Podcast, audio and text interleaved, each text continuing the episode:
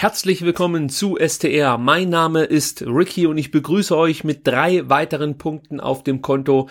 Der VfB Stuttgart konnte gestern den FC Augsburg durch ein Tor von Tassos Donis mit 1 zu 0 besiegen und die Abstiegsränge verlassen. Das tut gut. Dennoch war das Spiel mit Sicherheit keins, das mir Hoffnung macht für die Zukunft. Ganz im Gegenteil. Es war wieder eine erschreckend schwache Leistung. Allerdings waren die Augsburger noch schwächer. Ich möchte jetzt hier auch nicht die große Euphoriebremse spielen. In unserer Situation ist es erstmal egal, wie man zu den drei Punkten kommt. Hauptsache, ja, man punktet und das ist uns gestern gelungen. Von daher bin ich natürlich ganz zufrieden. Aber es stehen natürlich jetzt auch ein paar Gegner an. Da schaut man sich so die Spiele eben der Gegner an, man schaut den VfB Stuttgart an und dann kann einem schon Angst und Bange werden. Es gibt weiterhin viele Baustellen, die Markus Weinziel angehen muss. Das Passspiel ist eine absolute Katastrophe. Der VfB hat im gesamten Spiel 90 Minuten 274 Pässe gespielt. Davon kamen gerade mal 178 an. Wenn man das Ganze auf die gefährliche Zone des Spielfelds beschränkt, nämlich auf das Angriffsdrittel, kamen gerade mal 41 Pässe an. Und wenn es dann wirklich völlig absurd werden soll, dann gucken wir mal in den Strafraum. Da hat der VfB ganze zwei erfolgreiche Pässe gespielt. Das sind schon Werte, die mir etwas Kummer bereiten, auch wenn ja so ein Sieg natürlich was freisetzen kann. Dennoch frage ich mich, wie will man mit solchen Leistungen gegen unseren nächsten Gegner Borussia Mönchengladbach bestehen. Das wird mit Sicherheit schwer. Ein weiteres großes Problem ist natürlich das Umschaltspiel des VfB Stuttgart. Da fehlt das Tempo. Das konnte man in einigen Situationen ganz gut sehen, auch wenn aus dem Umschaltspiel heraus das 1 zu 0 gefallen ist. Es war ein absurd langsamer Konter und wir haben natürlich davon profitiert, dass die Augsburger ähnlich schwach verteidigt haben und auch gespielt haben wie die Nürnberger. Aber das Gute ist, dass wir dann die Punkte einfach mitnehmen, wenn wir gegen Gegner spielen, die einfach ja ihre PS selber nicht auf den Rasen bekommen. Und das ist in gewisser Weise auch eine Qualität im Abstiegskampf. Wir haben zuletzt die direkten Konkurrenten besiegt und das ist mit Sicherheit gut. Das ist letzten Endes auch das Einzige, was am Ende zählen wird, wenn wir die Punkte einfahren gegen Mannschaften wie Nürnberg, Augsburg, Mainz kann man vielleicht auch noch benennen, auch wenn die natürlich jetzt schon ein Stück weit weg sind, Hannover, Düsseldorf, ihr kennt ja die ganzen Kandidaten, die da unten drin stehen, dann haben wir, glaube ich, eine gute Chance, die Klasse zu halten.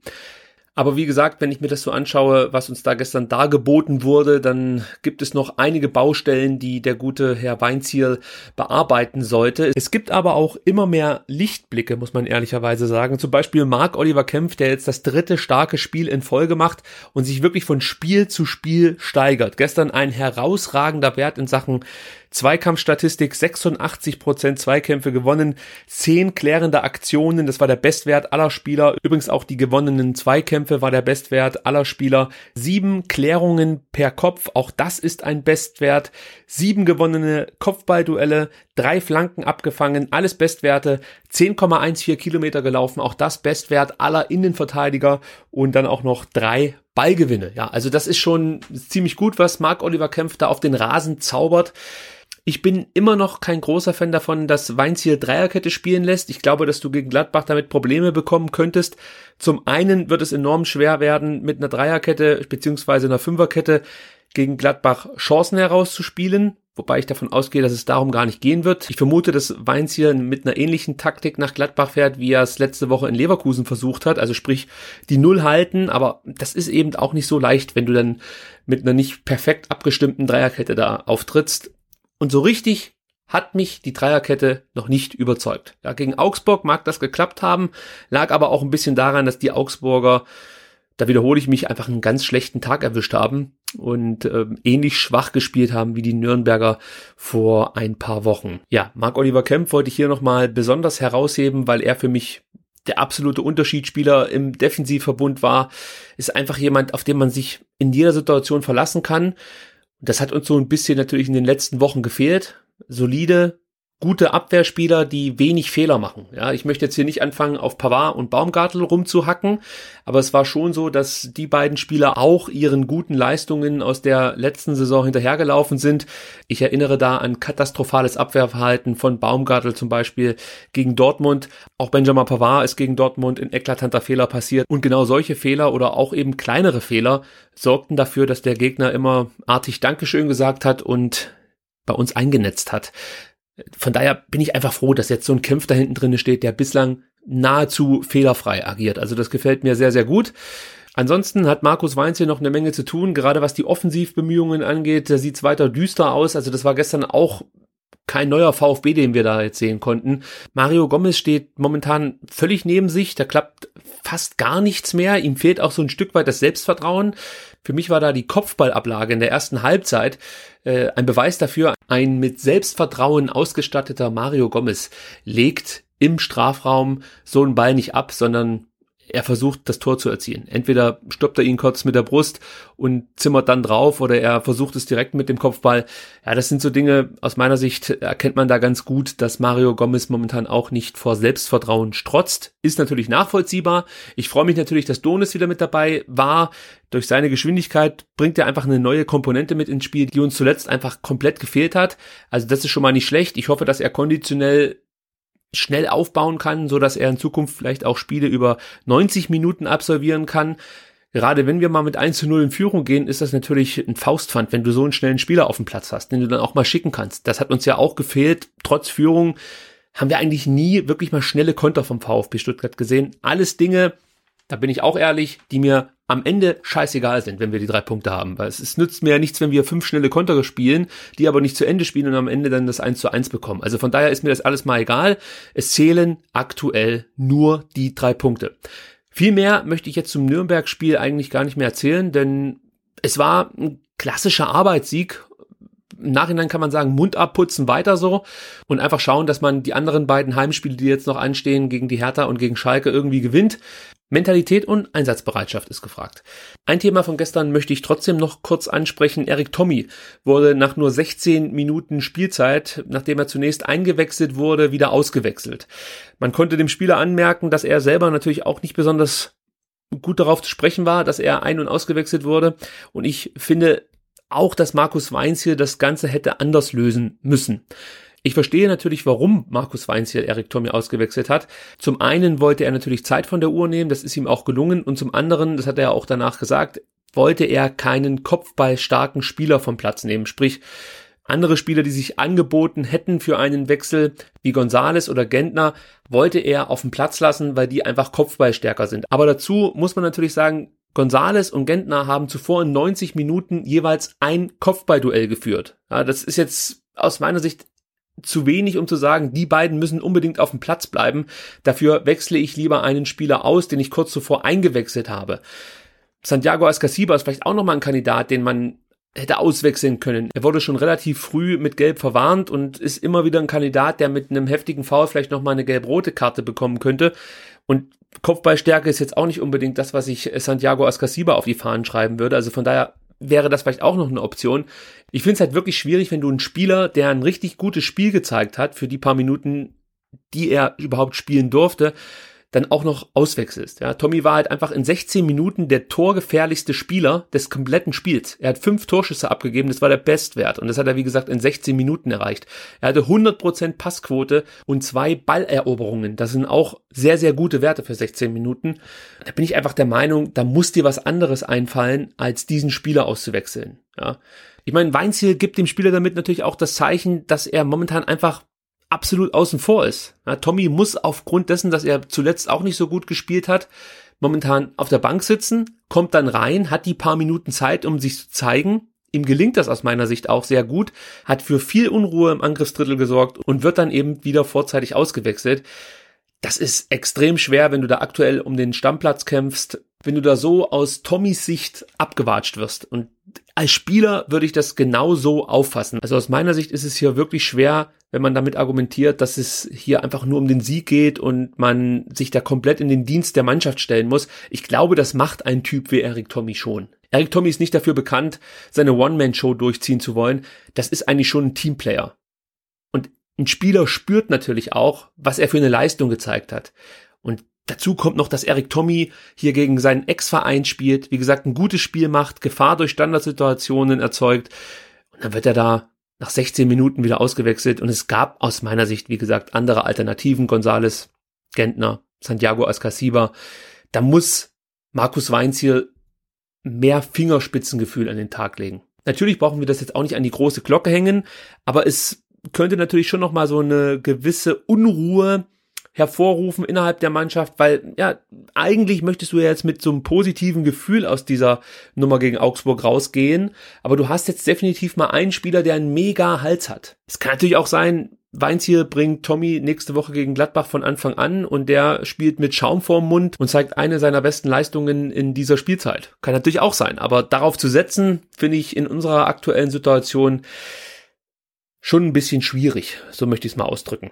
Überhaupt habe ich mir Gedanken gemacht um den Trainer Markus Weinziel und irgendwie habe ich so das Gefühl, dass eine gewisse Distanz zwischen Mannschaft und Trainer zu spüren ist. Ich möchte jetzt hier nicht anfangen mit der Geschichte, dass Weinziel oft der VfB Stuttgart und nicht wir sagt.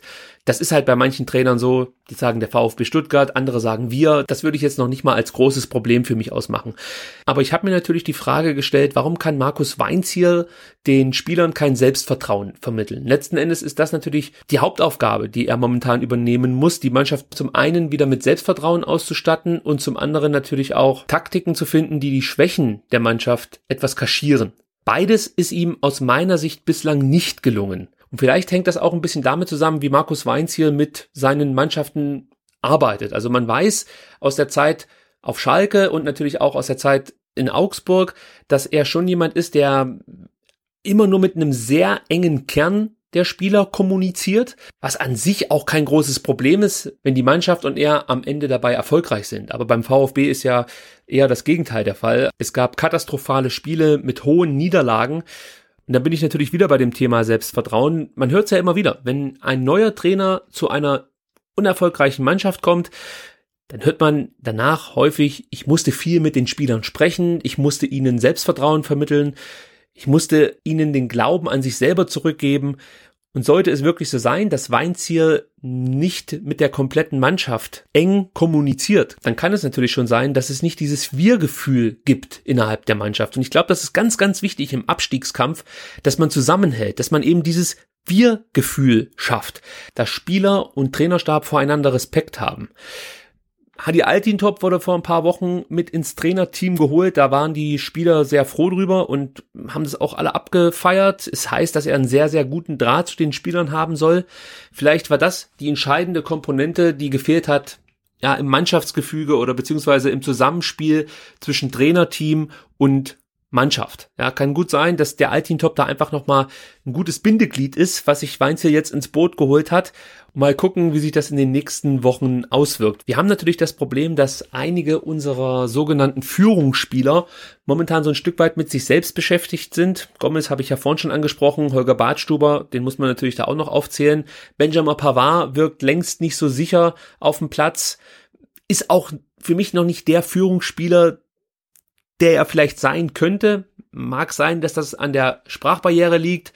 Vielleicht ist es auch einfach nicht sein Naturell, als Führungsspieler aufzutreten. Und natürlich Christian Gentner, der auch keine besonders gute Saison spielt. Und das ist natürlich dann auch ein Problem für einen Trainer, wenn die Spieler, die auf dem Platz eine Führungsrolle einnehmen sollen, mit sich selbst beschäftigt sind. Dann hast du Typen wie Beck und Aogo, die ihren Stiefel mehr oder weniger runterspielen, Pablo Maffeo wirkt auf mich nicht so richtig integriert, ist einfach nur so ein Bauchgefühl. Da kommt es immer so vor, als sucht er irgendwie noch seinen Platz in dieser Mannschaft und auch in Stuttgart. Also so richtig angekommen wirkt er auf mich nicht. Also die Liste der Problemherde bleibt weiterhin lang. Da ändert auch ein Sieg gegen Augsburg nichts dran. Aber ich sag's nochmal, damit das Ganze hier nicht zu negativ rüberkommt. Ich freue mich natürlich, dass wir gewonnen haben, aber gleichzeitig mache ich mir auch große Sorgen vor den nächsten fünf Spielen.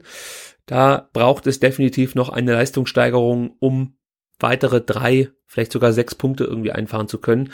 Und die brauchen wir auch aus meiner Sicht noch, um mit Hoffnung in die Rückrunde starten zu können. Ein Schlusswort zum Thema Trainer und Mannschaft möchte ich trotzdem noch kurz loswerden. Erinnert euch mal daran, wie es war, als Hannes Wolf entlassen wurde. Da haben sich ja viele Spieler auf Twitter, Facebook, Instagram bei Hannes Wolf bedankt und verabschiedet. Das ist für mich natürlich auch eine Respektsbekundung, die unter Taifun Korkut gar nicht stattfand. Und ich glaube, das muss sich Markus Weinziel auch noch erarbeiten, dass die Spieler ihm dankbar sind dass sie das Gefühl haben, dass dieser Trainer sie weiterentwickelt hat, weitergebracht hat. Ich glaube, das fehlt noch so ein bisschen. Und es braucht auch noch irgendwie so eine sichtbare Verbesserung des Spiels, der Taktik, der Qualität der Mannschaft, damit man Markus Weinz hier innerhalb des Teams vielleicht voll und ganz vertraut und somit dann auch der Zusammenhalt stärker wird. Ich möchte jetzt nicht sagen, dass das alles so ist, wie ich es jetzt hier gerade aufführe. Vielleicht versteht sich Trainer und Mannschaft hervorragend. Vielleicht ist der Zusammenhalt so groß wie nie zuvor. Aber das ist einfach so ein Bauchgefühl, was ich momentan habe, dass beide Seiten noch nicht so richtig warm miteinander geworden sind ich habe manchmal das Gefühl gehabt, dass Markus Weinz hier seine Entscheidung beim VfB als Trainer angehört zu haben, schon irgendwie ein Stück weit bereut. Und das möchte ich eigentlich nicht verspüren als Fan. Ja, mag sein, dass ich damit falsch liege, aber es kam mir manchmal so vor, als ob da jemand am Spielfeldrand steht und sich manchmal fragt, was hab ich mir nur hier angetan? Und genau dieses Gefühl will ich persönlich jetzt nicht verspüren. Aber ich bin guter Dinge. Markus Weinziel hat jetzt seinen zweiten Sieg eingefahren und nur Erfolgserlebnisse bringen uns momentan weiter und führen uns am Ende ja, aus diesem Abstiegskampf raus. Und von daher richte ich meinen Blick optimistisch nach vorne. Zu guter Letzt möchte ich nochmal kurz das Thema Transferdiskussionen aufgreifen. Ihr wisst es, ich versuche meistens darauf zu verzichten, irgendwelche spekulierten Namen zu diskutieren. Daran möchte ich mich diesmal auch halten. Ich werde jetzt gar nicht großartig über irgendwelche Namen diskutieren, die da momentan so im Umlauf sind. Aber ich möchte einfach mal zum Besten geben, was mir bei möglichen Wintertransfers wichtig ist. Zum einen ist es mir sehr wichtig, dass man erfolgreiche Spieler verpflichtet. Egal, ob die aus der ersten oder zweiten Liga kommen. Ich bin kein Fan davon, wenn man sich irgendwelche Tribünenkandidaten holt. Natürlich kann das auch mal funktionieren, dass die Spieler dann zu uns kommen und ja, gute Leistungen zeigen. Aber ich glaube, dass wir momentan auch einfach Spieler brauchen, die den Erfolg vielleicht so ein bisschen mitbringen nach Stuttgart, ja, die einfach selber eine erfolgreiche Hinrunde hinter sich haben. Da bieten sich natürlich dann erfolgreiche Zweitligisten an, wo man vielleicht mal sich umschauen könnte nach diversen Spielern, die einfach ein positives Gefühl mitbringen und zuletzt einfach erfolgreich waren. Also das wäre mir sehr wichtig bei potenziellen neuen Spielern dann wäre es mir auch sehr wichtig, dass neue Spieler bereit sind, mit dem VfB Stuttgart in die zweite Liga zu gehen. Denn das ist definitiv eine mögliche Option, das kann uns drohen. Und ich möchte hier in Stuttgart eigentlich keine Spieler sehen, die jetzt sagen, Mensch, jetzt bleibe ich mal ein halbes Jahr in Stuttgart und dann gucke ich, wie es weitergeht. Solche Leute brauche ich nicht. Die können sich gar nicht mit Haut und Haaren in diesen Abstiegskampf stürzen, weil es für sie ohne große Konsequenzen bleiben wird. Die gehen halt dann im Mai, Juni wieder und der VfB spielt in der zweiten Liga. Und ich möchte Spieler, die beim VfB in der Rückrunde darum kämpfen, 2019, 2020 erste Liga spielen zu können.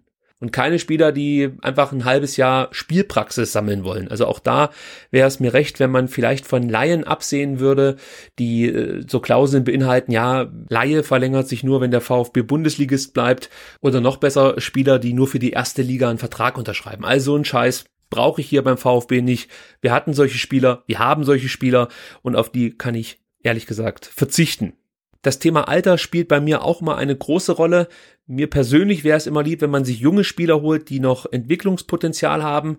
Das birgt natürlich auch in der aktuellen Situation Gefahren. Ja, du weißt natürlich nicht, ob die Spieler dir dann wirklich direkt weiterhelfen können oder ob die einfach noch ein bisschen Zeit brauchen. Deshalb würde ich sagen, im Winter kannst du auch mal einen älteren Spieler holen. Allerdings würde ich darauf achten, dass wenn man ältere Spieler verpflichtet, dass die den VfB als nächsten Schritt sehen und nicht als Rückschritt. Thema Gonzalo Castro. Der hat den VfB jetzt mit Sicherheit nicht als seinen nächsten großen Karriereschritt wahrgenommen, sondern hat sich halt gedacht, okay, in Dortmund bekomme ich keine Spielzeit mehr, dann gehe ich halt zum VfB, für die reicht's auf jeden Fall noch und wenn ich Glück habe, kann ich da vielleicht sogar nochmal Euroleague spielen. Und das ist mir zu wenig Motivation, um hier zum VfB zu wechseln. Also wie gesagt, man kann auch 27, 28, 29-jährige Spieler holen. Von mir ist auch aus der zweiten Liga. Aber es muss für diese Spieler auch einfach was Besonderes sein, für den VfB spielen zu dürfen. Und der letzte Punkt, der mir bei Wintertransfers wichtig ist, ja, ist einfach, dass man sich keine Spieler holt, die mit einer langen Krankenakte hier beim VfB auflaufen, die einfach auch für eine gewisse Verletzungsanfälligkeit bekannt sind. Die Gefahr ist einfach riesengroß, dass die Spieler noch nicht fit genug sind, dass sie sich gleich wieder verletzen und am Ende dann auch nicht weiterhelfen. Ich hoffe einfach jetzt auf Michael Reschke. Der gute Ruf muss ja irgendwo herkommen und er hat ja auch schon mit der ein oder anderen Verpflichtung bewiesen, dass er ein gewisses Händchen für kreative Transfers hat. Ein gutes Beispiel dafür ist mit Sicherheit Eric Tommy. So, dann möchte ich es mal dabei belassen. Ich weiß nicht warum, aber bei der heutigen Ausgabe verspüre ich bei mir selber irgendwie so ein bisschen Pessimismus. Ich traue diesem Braten nicht so richtig. Ich habe das Gefühl, dass dieses Spiel gegen Augsburg teuer erkauft wurde. Ich weiß nicht warum. Ich hoffe, ich täusche mich. Ich hoffe, ich täusche mich. Vielleicht sieht das bei der nächsten Ausgabe schon ganz anders aus, wenn wir die Gladbacher geschlagen haben und ich meinen guten Freund Pocho eine lange Nase machen kann.